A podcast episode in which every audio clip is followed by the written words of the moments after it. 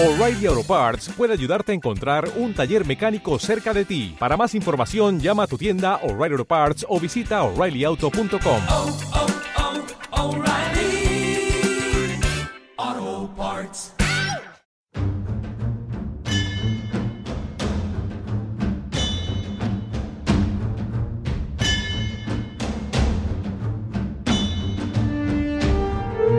Muy buenos días, amigas y amigos oyentes del colectivo Burbuja. Os doy la bienvenida a un nuevo programa de debate directo.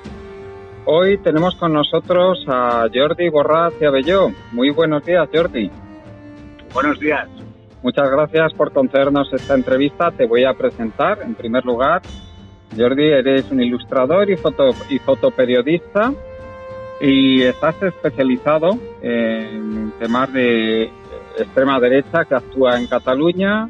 Has escrito varios libros. Los principales que tratan sobre este tema son Plus Ultra, una crónica gráfica del españolismo en Cataluña y desmontando la sociedad civil, catalana, que habla sobre esta organización que ha convocado varias manifestaciones masivas en Cataluña y que ha sido también pues muy muy activa en el antiindependentismo en Cataluña.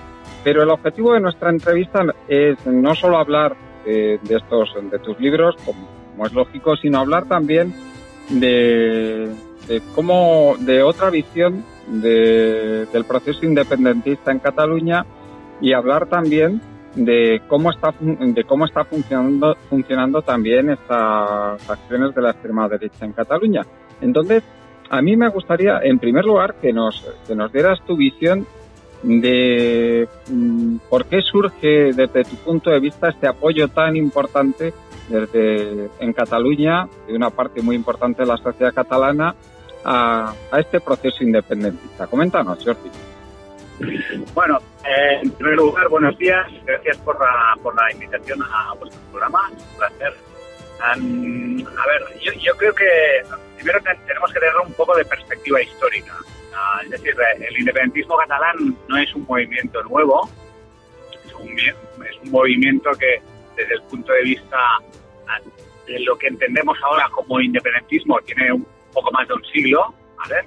que viene de una tradición histórica del catalanismo, a la Renaixença, de una serie de movimientos políticos históricos de los últimos 150 años, para resumirlo de forma muy rápida. ¿vale? Estos movimientos, evidentemente, tienen su origen a la identidad nacional catalana y a la construcción, construcción nacional de Cataluña que viene de, de antaño, ¿no? como cualquier nación de Europa. Vale. Para situarnos en este punto, uh, sí que lo que es cierto es que el movimiento independentista y las aspiraciones independentistas de la sociedad catalana han crecido de forma exponencial en muy pocos años.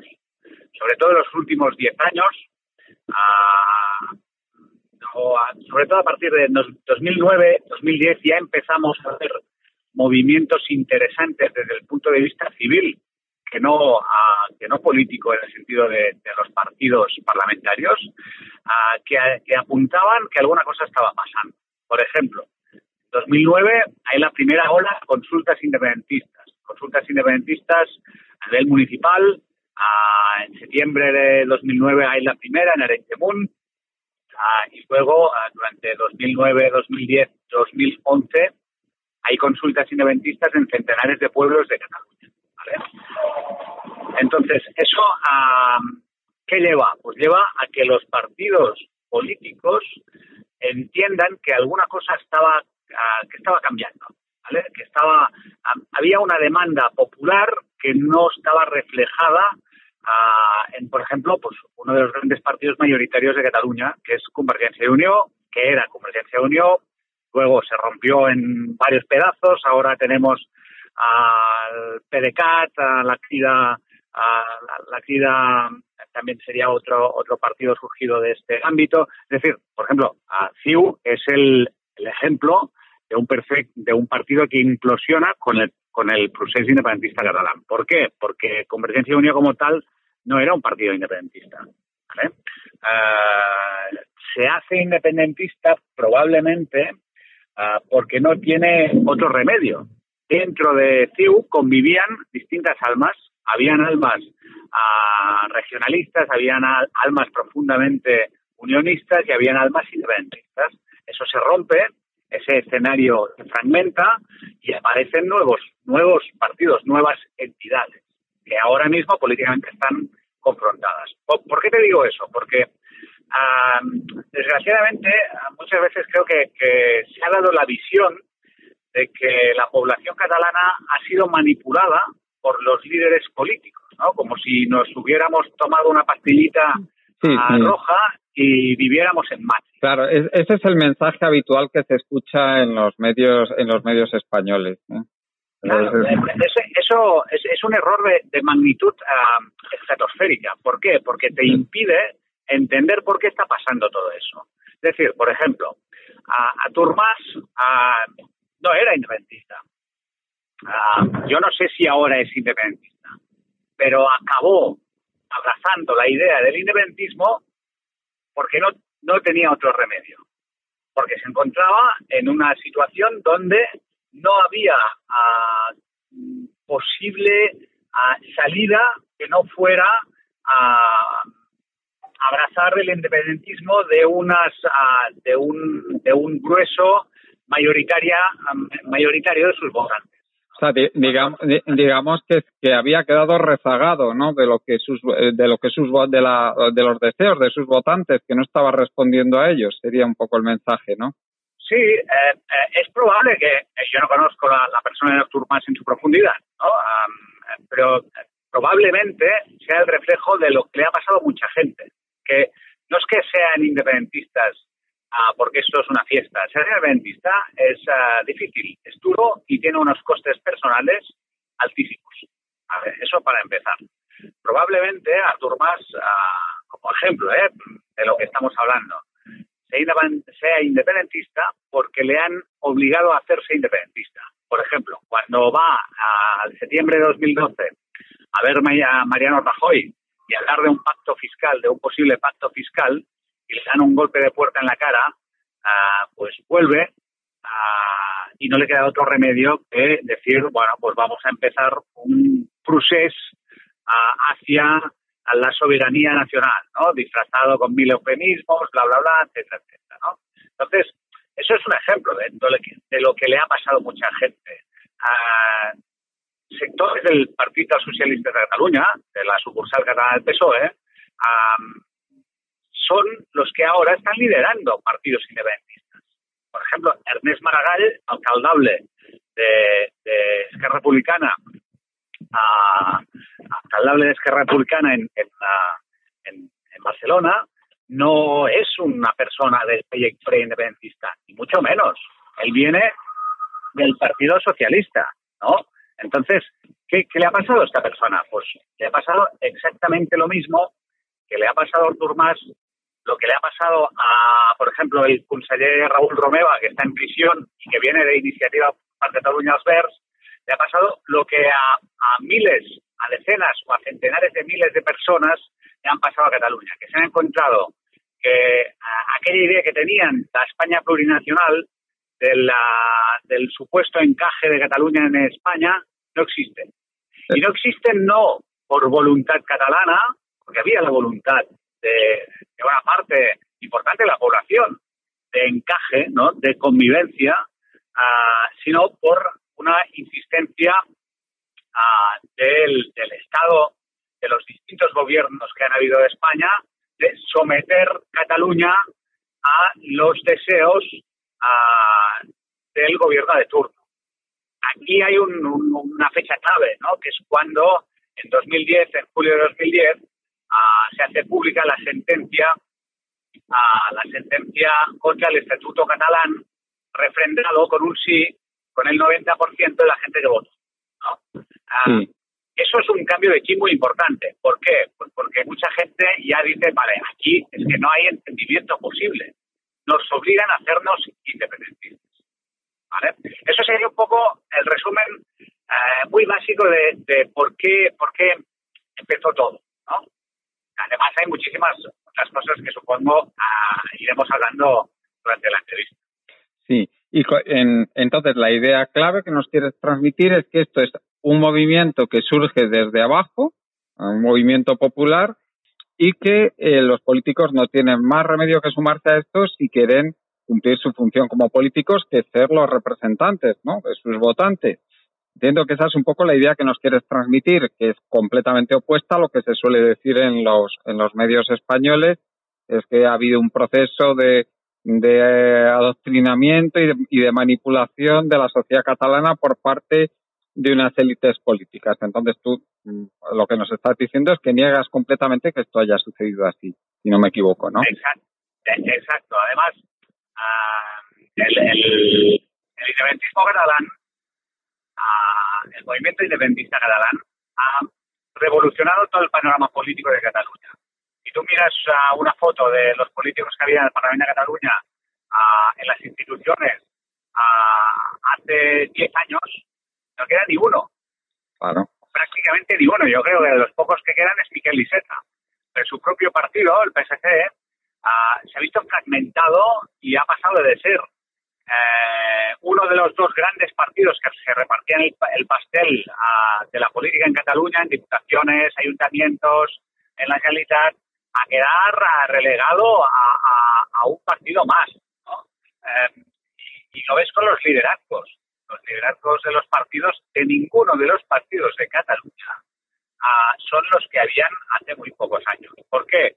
Porque el cambio de paradigma que ha habido con, con el proceso independentista ah, pues ha cambiado toda la política ah, a clave a clave municipal, pero también en- en clave parlamentaria.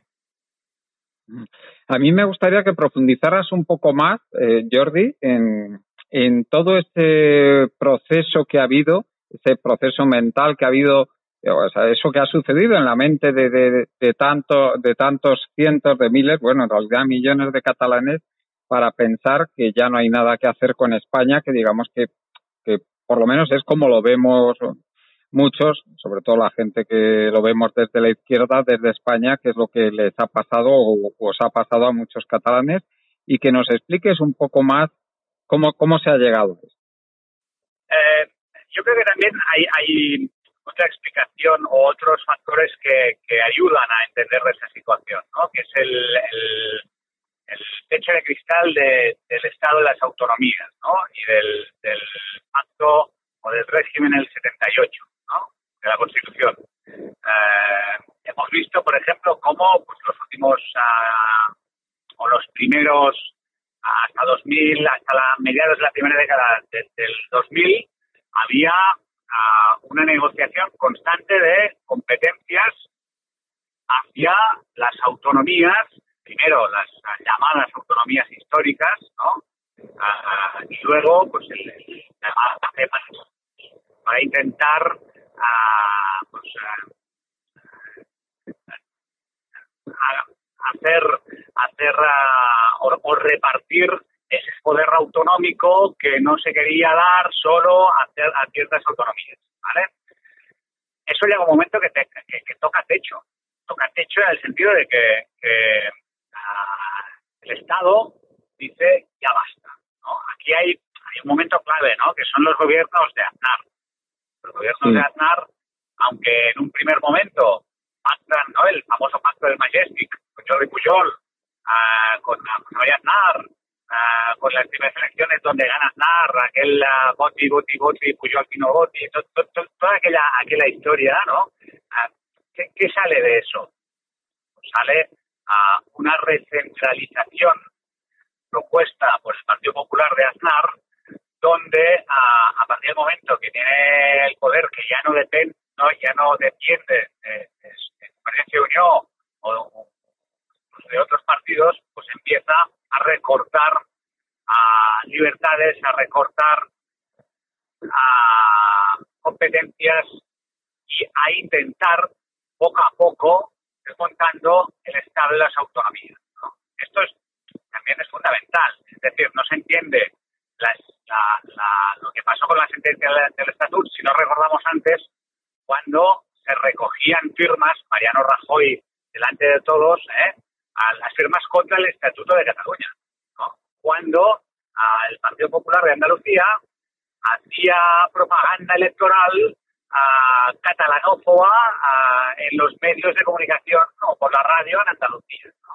Ah, es decir, ha habido un sentimiento ah, catalanófobo ah, Sí, sí, impulsado desde el propio Estado, sí, desde sí. los propios partidos que han gobernado el Estado español. ¿no? Entonces, esto, ah, ¿qué, qué, qué ha hecho? Pues que la gente de aquí, que estaba muy cómoda en el Estado de las autonomías, que estaba, que, que la gente que incluso no creyó en la transición, en, en el pacto autonómico, en la España plurinacional, pues poco a poco ah, fue virando ah, por una cuestión de trabajo de campo, ¿no? de, de práctica, de, de ver, de concluir que era imposible llegar a ningún acuerdo, a ningún pacto con alguien que te quiere sometido, que no, que no quiere un trato de tú a tú, de igual a igual, como puede ser, por ejemplo, a Bélgica. A mí Me, me hace mucha gracia cuando hablan de España, el Estado más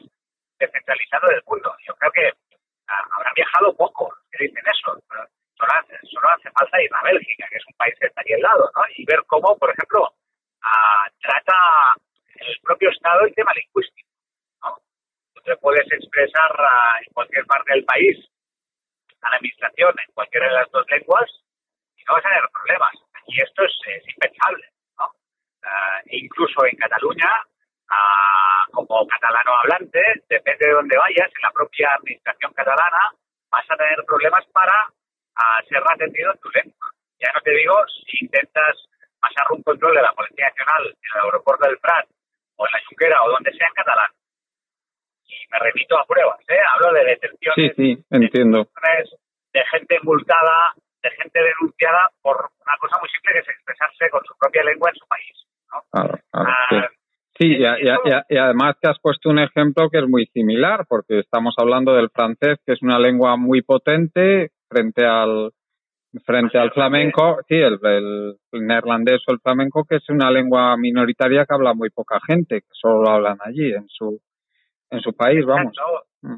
Y hay, ¿Por qué? Pues porque hay voluntad de entendimiento. Es como en Suiza, ¿no? En Suiza hay cuatro cantones, hay ah, incluso lenguas muy minoritarias, como puede ser el romance, ah, pero como tienen sus derechos. Y la administración ah, utiliza las cuatro lenguas sin distinción de a ver quién, quién la habla más o, o quién tiene el poder. No, no. esto Eh, no- eh, no- entonces lo que nos lo que nos estás hablando es que hay un autoritarismo de base en, en buena parte de lo que es el, los fundamentos del Estado español, ¿no? Que eso es lo que se está Hay- percibiendo. hay, hay evidentemente una matriz ah, histórica, ¿no? De un imperialismo ah, hispánico que a lo largo de los siglos pues, ha impuesto su idea de España. ¿no? Y aquí cuando hubo el golpe de Estado en el 36, pues ah, ese depósito imperialista estaba, es evidente, ¿no? Y cuando hubo el, el pacto del 78, ah, no se quiso pasar página de eso, no, no, había una lengua, ¿no? Que era la castellana, y habían otras, ¿no? Periféricas, ¿eh? De segunda, incluso de tercera, ya ni te hablo de, de la turleonés, del, ara- del aragonés, y es que realmente es, es, es una lástima, ¿no? ¿Por qué? Pues porque en España cohabitan una cantidad de culturas, de, lenguas ah, interes- interesantísimas que en lugar de ser ah, amadas, estudiadas, son repudiadas, ¿no? Por ejemplo, el, el aragonés es una o es una de las lenguas más amenazadas de Europa. Eso es un valor cultural ah, tremendo, ¿no? Y, y perder eso, perder una lengua, es un drama desde el punto de vista ah, de cosmovisión. ¿Por qué? Pues que, porque hablar una lengua no, no es solo una herramienta de comunicación, es una manera de ver el mundo. ¿vale?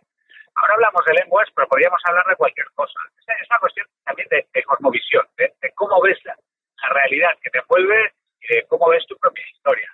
Y, y- y también del espíritu soberano de cada persona, de cada entidad cultural, de coger, de coger las riendas de, de- de tu vida. ¿no? Es, es una cosa que va mucho más allá del simple hecho de querer o no querer un Estado. No, no. El Estado es ah, únicamente la herramienta para poder ser soberano. Es, es algo tan fácil como eso. Bueno, si de- eh, como sabrás, también mucha gente desde la izquierda en España eh, a- le- las culpas las cargamos de lo que está pasando sobre el autoritarismo del régimen del 78. ¿eh? Pues supongo que eres consciente de eso también, Jordi. Sí. Pero bueno, el- Por supuesto. Sí, sí.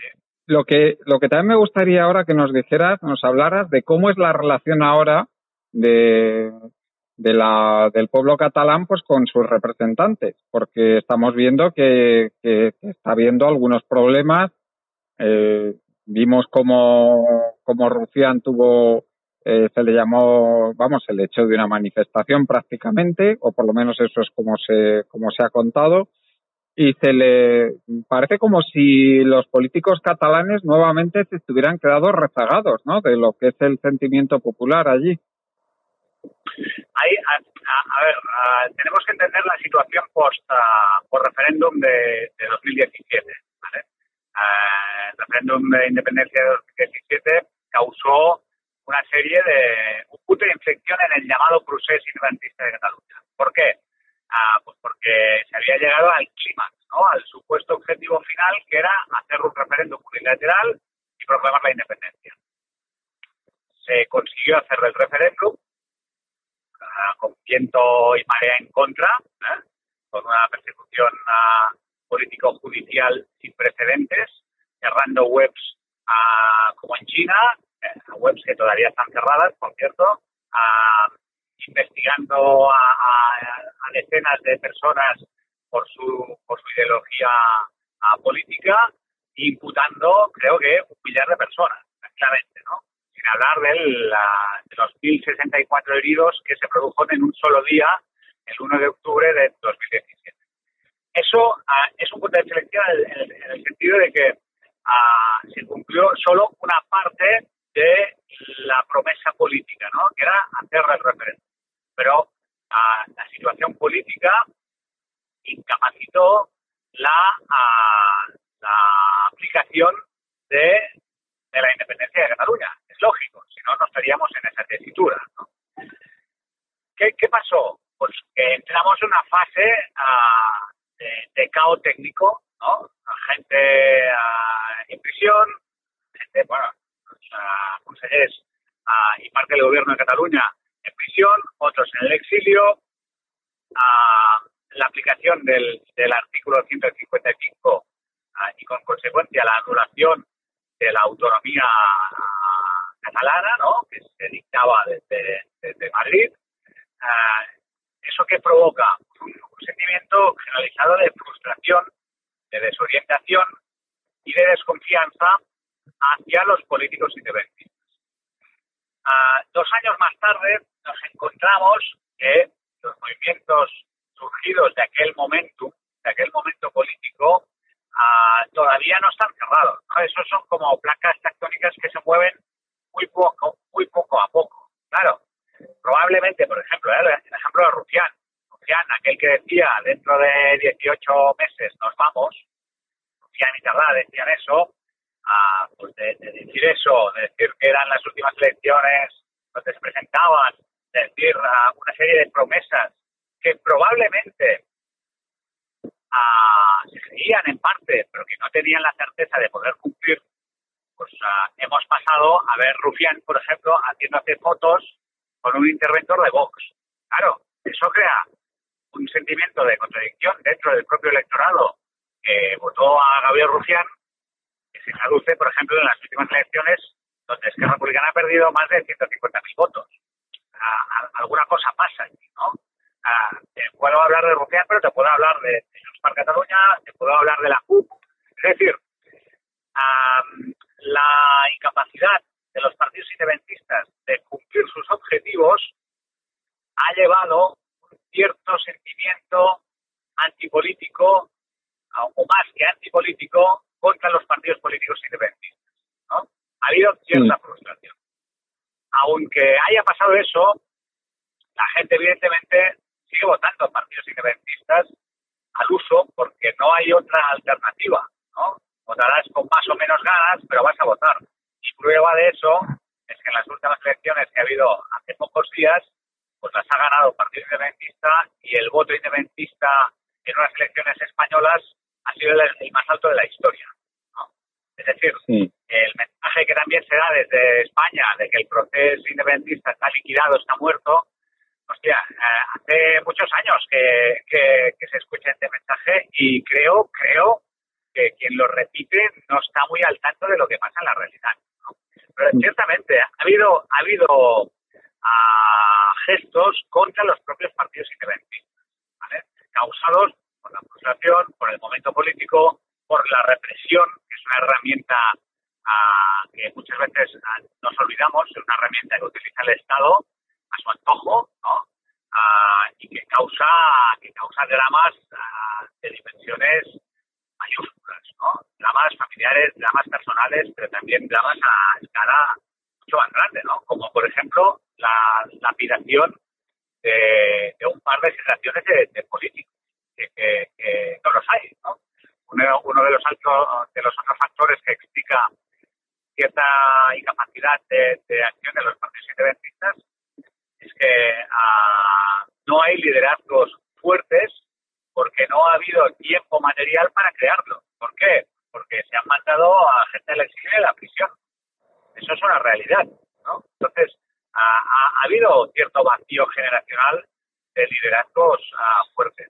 Eso también influye a la percepción de la población sobre los partidos independentistas. Es, es evidente. Y también, ah, y también es, es, ah, es- lógico que ha habido, en parte, cierta falta de autocrítica de lo, de lo que pasó en 2017, ¿no? de, de lo que estaba sobre papel, pues probablemente don- cuando decían que estaba todo a punto, que estaba todo preparado, eso era falso. La gente, pues, evidentemente tonta no es. ¿no? Después, ah, ah, la gente a la hora de votar dice, bueno, tú me has engañado, yo yo no te voy a volver a votar. Por eso hay también es- esos flujos ah, tan difíciles de calcular entre partidos independentistas. Sí. Y coméntanos, Jordi, ¿cómo ves ahora mismo el futuro del movimiento independentista? En Cataluña, vista la, la espiral represiva que hay desde, desde el Estado español y vista también la cerrazón que hay a cualquier, a cualquier tipo de negociación y a cualquier tipo de, de, de consideración de, de abrir la puerta a, a que en un futuro pues pueda, pueda existir esa, esa secesión de Cataluña del Estado español. ¿Cómo, cómo ves el futuro? Porque, bueno, de- por lo menos desde aquí, desde Madrid, lo, lo vemos totalmente, vemos al régimen totalmente cerrado a esa posibilidad. Sí, sí además, ah, siendo, siendo pragmáticos y analizando ah, los últimos ah, 10 años, ya no, te, ya no te digo más, ¿eh? solo analizando los 10 años, es muy fácil darse cuenta que a más represión, a menos diálogo, a más, ah, a más incapacidad de cintura política, hay más independentismo. Aquí se dice muchas veces, la mejor fábrica de independentistas no son los partidos independentistas, de los cuales pues ya acabamos de hablar y, y- tienen ah, muchos déficits, muchas veces lo hacen mal, pero es que hay un problema, hay un problema para el Estado. Es que el gobierno español, mande quien mande, desgraciadamente, lo hace aún peor. Por eso decimos que el mayor ah, fabricante de independentistas acostumbra a ser el Estado español. ¿no? Eh, ¿Qué quiere decir con eso? Pues que si ahora Pedro Sánchez se cierra en banda, ¿no? cuando lo único que están, ah, eso, me hablo de noticias de hoy, de ayer, ¿eh? noticias ah, frescas, la única demanda que hacen a Pedro Sánchez para avalar a su gobierno con, a- con- de, de- de coalición con Podemos, la única demanda que hacen es hacer una mesa de diálogo. Ya no te digo pactar rondas no, no, sentarse y hablar. Es la única demanda que en estos momentos existe para, para hacer, a- para posibilitar un gobierno de PSOE y de Podemos. Vaya, cualquier persona con, do- con dos dedos de frente, cualquier de- demócrata, ah, no se va a negar al diálogo. Pues nos encontramos que el PSOE, menos a fecha de hoy, se cierra en banda. ¿Por qué? Pues porque ha habido una escalada nacionalista, nacionalista española, evidentemente, por parte de todos los partidos parlamentarios o de la gran parlamentarios, a excepción probablemente y en parte de Podemos, que ha provocado pues que el PSOE ah, abrace a la propuesta del 155, cuando fue una propuesta ah, que en primer término y hace años ah, la lanzó un partido político de extrema derecha que entonces era residual y minoritario como es Vox, ¿no? Eh, Sí. ¿Qué ha pasado? Pues que ha habido una escalada nacionalista que lo único que ha hecho es legitimar unos discursos de la extrema derecha que ahora tienen más de 50 diputados. ¿no? Entonces, tal y como están las cosas, si el PSOE, que yo creo que es quien tiene la clave para desencallar la situación, no, no, no quiere hacerlo, lo único que hará es ah, hacer crecer el independentismo. Eso es matemática pura. Sí, sí, sí. No, eh, yo lo, co- lo comparto, comparto tu opinión y lo veo igual de claro, ¿eh? Y además es- extraña y mucho que un partido que se que se autocalifica como socialdemócrata haga estas cosas, lo cual nos demuestra mucha, también mucho sobre lo que es la propia conformación del régimen del 78 y que el PSOE es probablemente el partido, la piedra angular de ese régimen.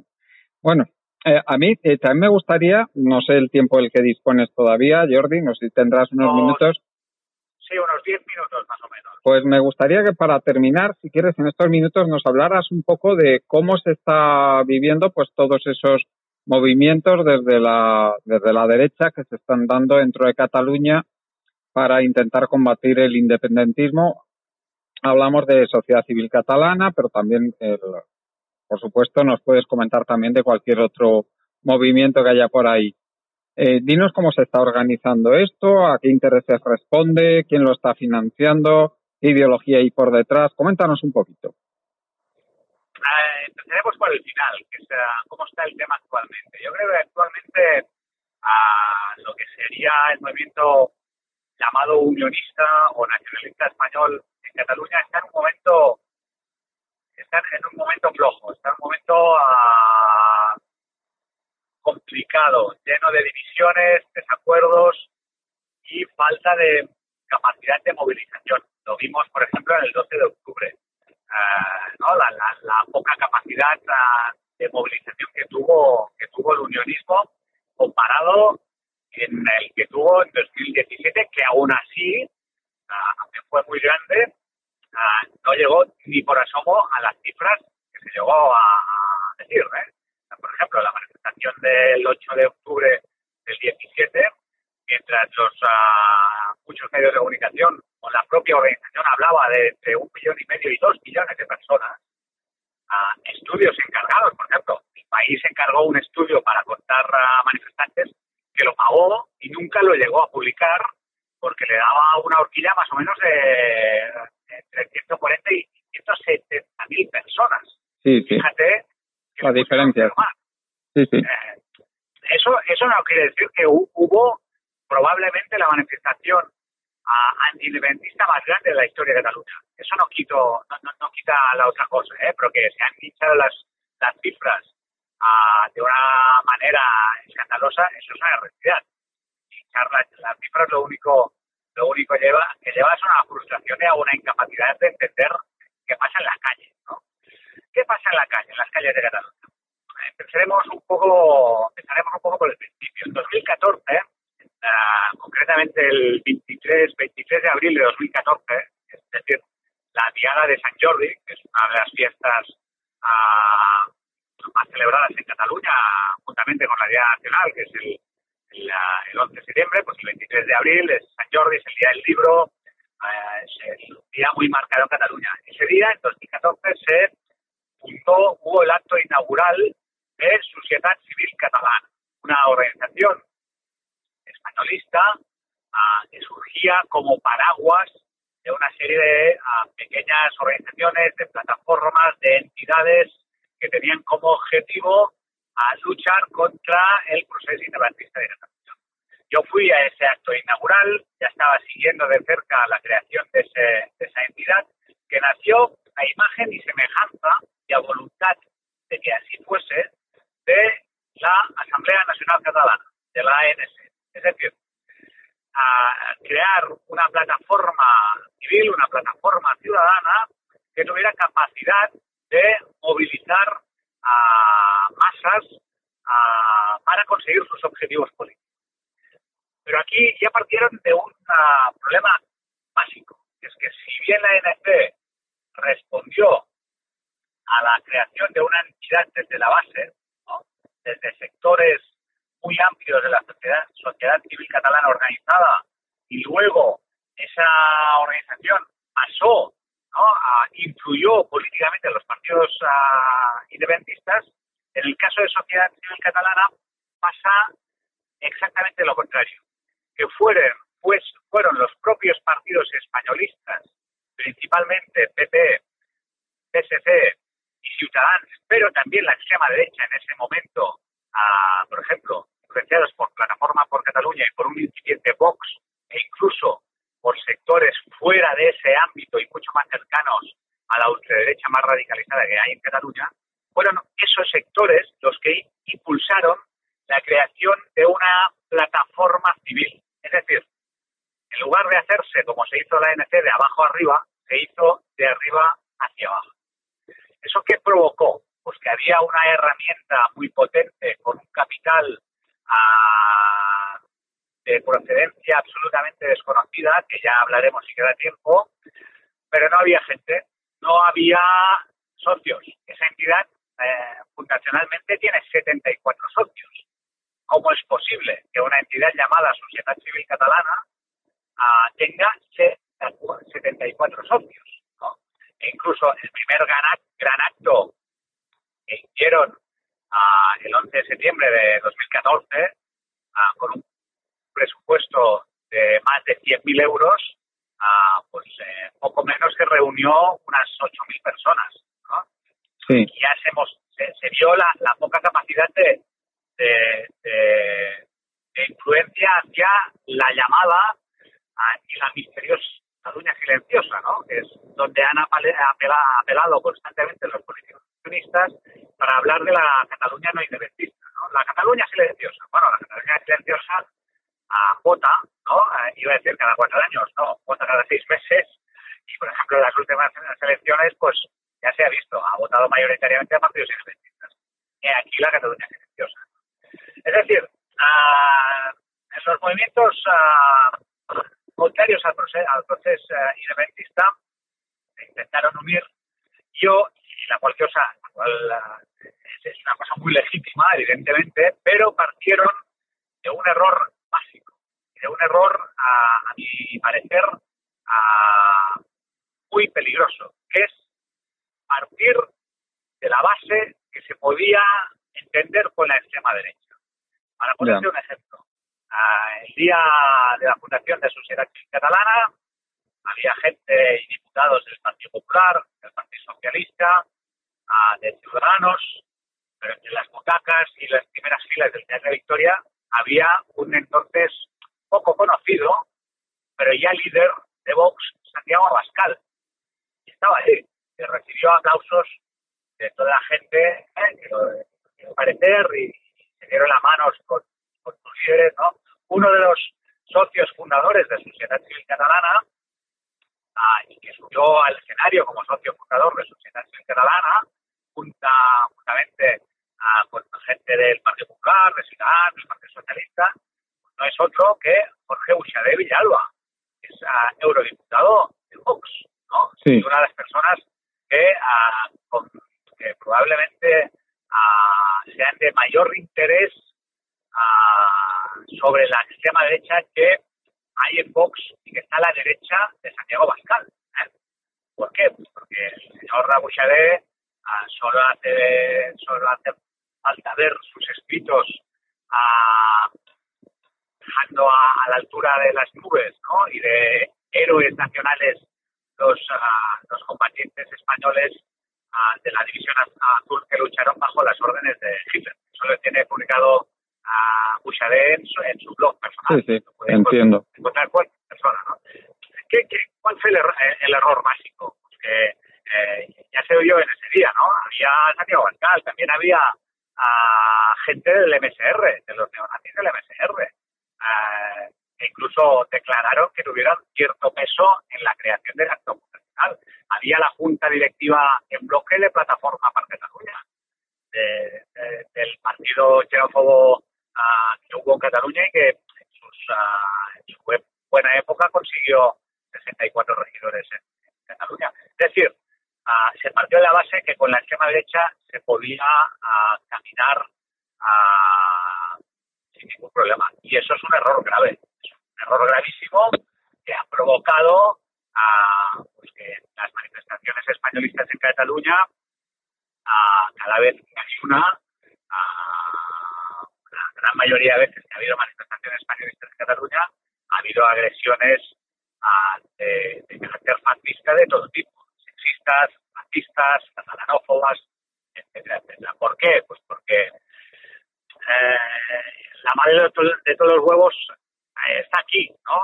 Y es que eh, la unidad de España, o la voluntad de la unidad de España, es el factor de cohesión de toda la extrema derecha en España. Claro. Y muy a mi pesar, ah, pero es una realidad, la voluntad de la unidad de España ¿no? y la, la incapacidad de, ya, ya no te digo de, de plantearlo, no, es que ni solo de hablar de la posibilidad de un referéndum en Cataluña, es bueno, es un espantapájaros para, para partidos que tienen aspiraciones nacionales en España.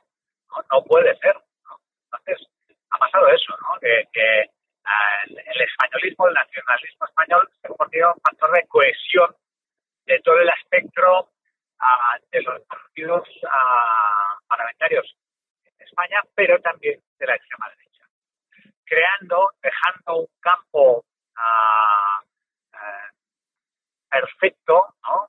adobado para el crecimiento de una extrema derecha que ahora vemos reflejada en la figura de Vox. Y entonces, desde luego, esto se está viviendo con muchísima preocupación en el, en el resto del Estado español, eso te lo puedo asegurar. Y desde la izquierda estamos viendo, no- nos sentimos también completamente impotentes y desamparados respecto a lo que está sucediendo. ¿eh? Eso también te lo, te lo quiero decir porque es que el, no, no, hay, no hay ninguna manera no vemos ninguna manera de abrir una vía de diálogo que sería lo lógico y lo normal en una situación así y en cualquier Estado democrático. Ajá. Claro. Sí, y yo creo que, que aquí hay tenemos que tener una idea muy clara de lo que ha sucedido, ¿no? Contrariamente a lo que se dijo, ¿no? el independentismo ha despertado el fascismo. Yo creo que decir eso es tan perverso como ah, si a alguien se le ocurriera decir que los flujos migratorios o los refugiados han despertado de la extrema derecha. Oye, ¿cómo Sí. puedes ah, culpabilizar el objeto de la de- del odio de la extrema derecha Sí. a la persona que lo sufre? Es que es, es- es un sinsentido, ¿no? No, no, lo que ha despertado la extrema derecha en España ha sido una, una un nacionalismo transversal, ah, que es lo que te estaba hablando hace, hace un momento, ah, que ha legitimado a las posturas y ha reforzado las posturas de la extrema derecha. Es decir, cuando Partido Popular, cuando Ciudadanos, cuando incluso el PSOE ah, pues abrazan propuestas de la extrema derecha, pues eso quiere decir que tenemos un problema grave, muy grave. Problema muy grave que de, al cual de momento no tenemos solución, pero que esperemos que tenga una, una salida democrática. Vamos a tenemos que ser eh, tenemos que ser optimistas. Bueno, no creo que ya se te ha terminado el tiempo, Jordi, si no me equivoco. Estoy apurando, sí. Ha sido muy interesante y creo que nos haría por, por otra entrevista, o sea que cuando cuando Ah, pues, aquí pues, pues eh, eh, encantados, desde luego. Ha sido un auténtico placer y, y un privilegio hablar contigo y, te- y tener acceso a un punto de vista totalmente diferente al que se suele escuchar en los medios masivos de comunicación. Muchísimas gracias por tu participación, Jordi, por tu entrevista y nos volveremos a hablar pronto. Te, vamos, te cogemos la palabra. gracias a vosotros. Un abrazo muy grande. Un abrazo y muchas gracias a toda la gente que nos escucháis, a los compañeros eh, Esteban López y Juan Martínez y nos despedimos con nuestra página web colectivoburbuja.org. Hasta el próximo día.